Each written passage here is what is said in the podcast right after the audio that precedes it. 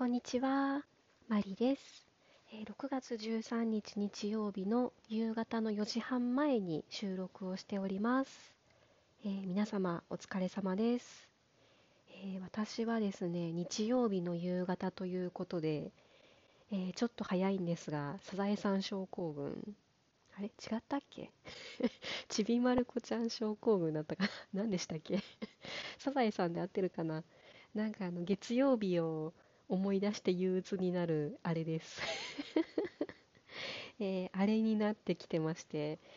あ明日から仕事やなーみたいな気分になっています。えーっとですねお便りをいただきましてですね今日はその話をしたくて、えーラジオを収録しています、えー私昨日出した155話でまあ、あの長い長い近況報告の次にバイオリンでそのセカンドポジションとかサードポジションとかポジション移動に進めましたみたいな話を出してたんですね。でまあ結局親指の位置左手の親指の位置がおかしかったのでそれの修正に入らないといけなくてちょっと苦労しそうですみたいな話を出してたんですね。でそしたらですねあのいつも聞いてくださっている方からメッセージをいただきまして、えー左手の親指の位置に正解ってないと思います、えー人それぞれ手や指の長さって違うのでということと、えー4の4の小指が上から自然に押さえられる位置に置くのが正しいんだと思います、えーこうすると私は指が短いのでどうしてもネックの下の方に親指が来ます。指や手の大きい人は、えー指板の横に来ると思います。ということで、うーん、メッセージをいただいたんですね。いや、これ本当にあのおっしゃる通りだと思うんですよね。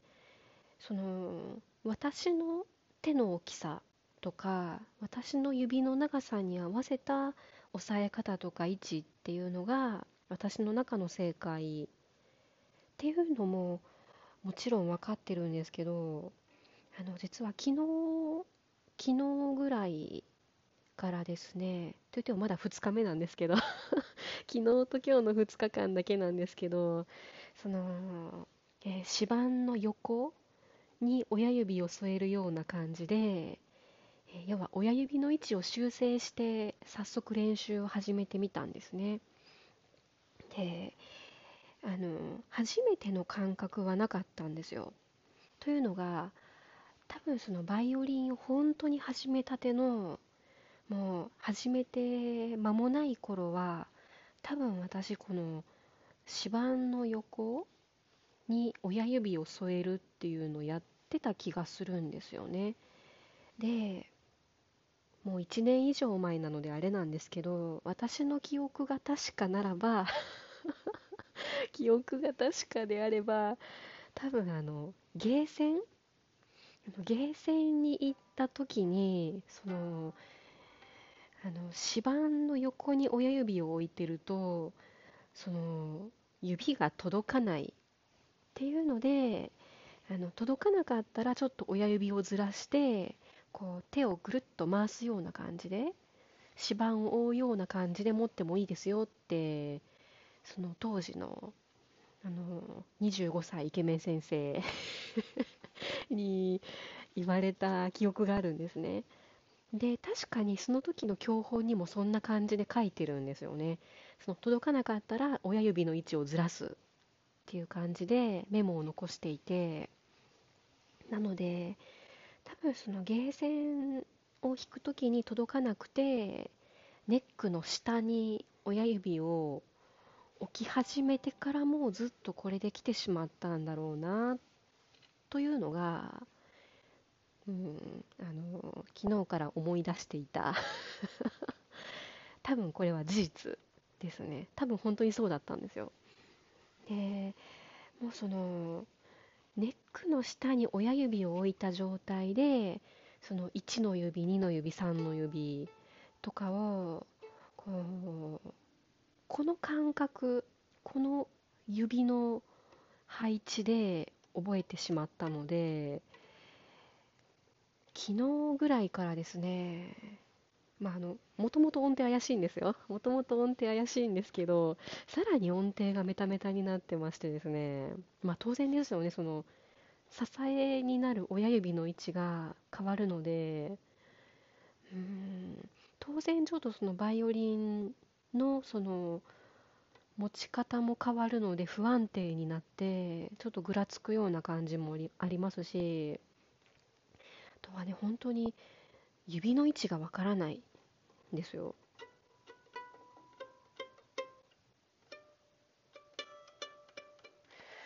うん。まあちょっと今弾いてみてるんですけどね。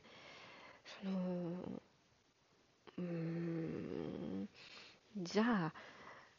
もともとの音程が大丈夫だったかって言われたらあれなんですけどその昨日特に昨日ものは試しでその親指の位置を変えてからですね本当に音程がおかしすぎてあの自分でもおかしいっていうのは分かるんですよ。あめちゃくちゃ低いとか。うーんそれが分かるだけになんかもう聞いていられなかったんですよね。自分で自分の音を。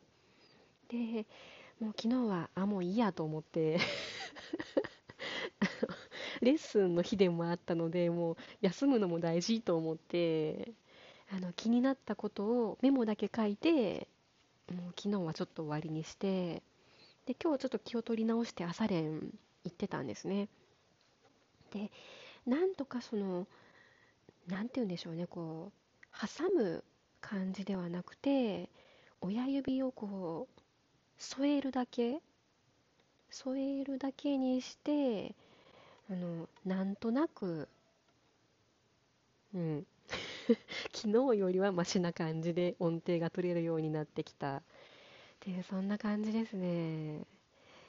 うん。まあ、あの今までレッスンでやってきたこととか練習でやってきたことが全部別に無駄になるわけじゃなくてもうその親指の位置を変えるっていうただそれだけのシンプルな話なんですけどね。こんなにもやりづらくなるんだなっていうのが、まあ、正直な感想だったわけなんですよ。で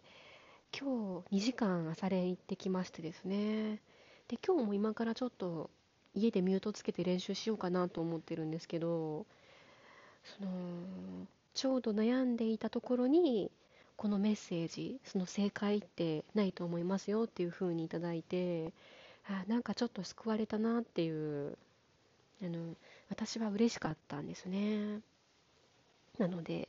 ちょっと今日はこのメッセージをくださった方のために収録しようと思って喋り始めたわけです。うんいや本当に難しいですよね。で私その2時間の朝練の間で何でしょうねこうやさぐれじゃないですけどあなんかうんいや本当はねそのあのうんセカンドポジションとかサードポジションとかねその指を滑らせていくことを考えたらその親指を指板の横に添えてっていう方がやりやすいのも分かりますし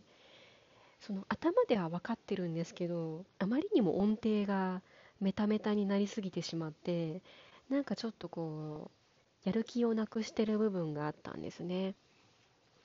でその練習の時に思っていたことっていうのが最初から今の先生に習っていればよかったんじゃないかなってふと思ったんですね。その変な癖がまあ変、変じゃないんですけど 前の先生、その25歳イケメン先生はですね、結局のところ、あの優しかったんですよね。私が本当に初心者でバイオリンも触ったことがなくて一からっていうのを踏まえた上での指導の仕方っていうのを多分してもらっていてだからその右手のボーイングがおかしくても左手の位置がちょっとおかしくてもその指の可動域がまあね、大人になってからのバイオリン弾きの方ってなかなか指が開かないとか言いますけど私も同じくでなかなかそのいい位置にパッと指を置けないんですよね。でそういう欠点があってもあまりその注意はしなかったんですよね。音程は結構厳しく直されましたけどあとリズムとかも言われましたけどそのボーイング右手とか左手とかはまあやっていく中で徐々にっていう感じであまり言わなかったんですね。でうん多分それは何ですかね。先生も気づいてたと思うので言おうと思えば注意できたと思うんですけど多分その全部注意されていたらバイオリン始めたばっかりの頃の私は続かなかったんじゃないかなって思うんですよねきっと。うん。なんかあれもこれもあれもって言われてもう多分わけわかんなくなって弾けなくなって自滅してバイオリンがここまで続かなかったんじゃないかなって思うんですよね。うん、なのでうんそのここまで続けてこれてでやっぱりもっと頑張りたいと思って音楽教室も変わって今の先生のやり方に食らいついていけてるっていうのはやっ